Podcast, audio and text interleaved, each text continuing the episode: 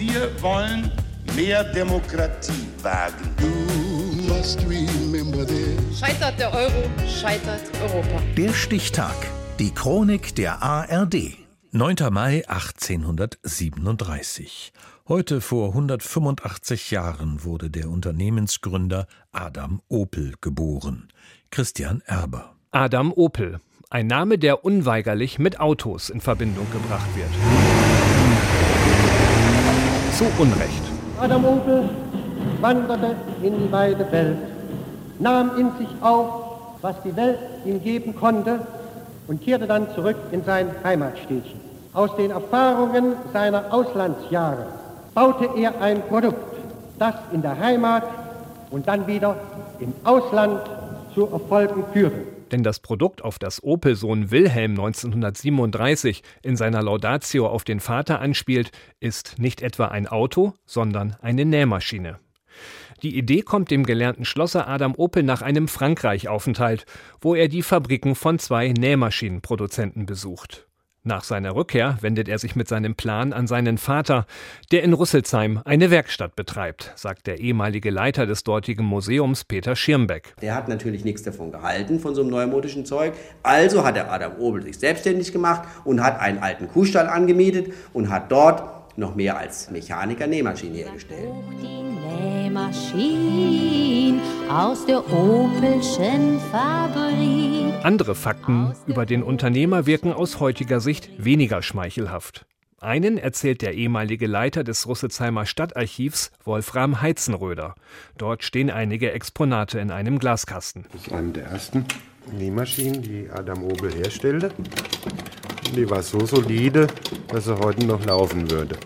Allerdings hat er die nicht selbst produziert, sondern sich Einzelteile aus äh, Frankreich schicken lassen, hat sie nur zusammengebaut. Also eine schon bestehende Nähmaschine exakt kopiert. Produktpiraterie ist damals noch ein Fremdwort. Als Opel einige Jahre später merkt, dass der Markt für Nähmaschinen gesättigt ist, sucht er nach einem zweiten unternehmerischen Standbein. Seine fünf Söhne empfehlen Fahrräder. Anfangs ist der Vater skeptisch, weiß Wolfgang Scholz, ehemaliger Leiter des Opel Unternehmensarchivs. Adam Opel hat zuerst gesagt, nee, die sind zu gefährlich. Damals waren das Fahrräder mit einem naja, 1,80 Meter großen Vorderrad. Man konnte sehr schwer aufsteigen, schlecht bremsen, fiel leicht um. Und dann kam die Idee aus England, die sogenannten Niederfahrräder oder Sicherheitsfahrräder zu bauen. Und da ist er voll eingestiegen und hat es dann eben geschafft, der weltgrößte Fahrradhersteller zu werden.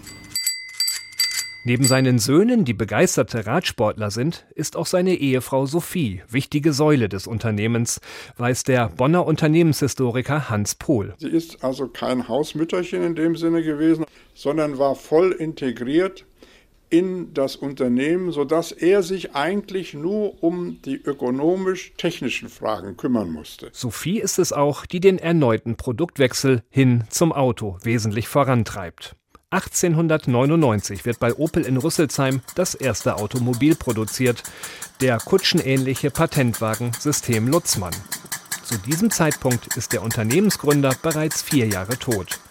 Adam Opel stirbt 1895 an den Folgen einer Typhuserkrankung. Von Autos hielt er nicht allzu viel. Über sie soll er gesagt haben: Automobile sind Stinkkutschen, aus denen nie mehr wird als ein Spielzeug für Millionäre. Da hat sich Adam Opel schwer getäuscht. Geboren wurde er heute vor 185 Jahren. Der Stichtag. Die Chronik von ARD und Deutschlandfunk Kultur. Produziert von Radio Bremen.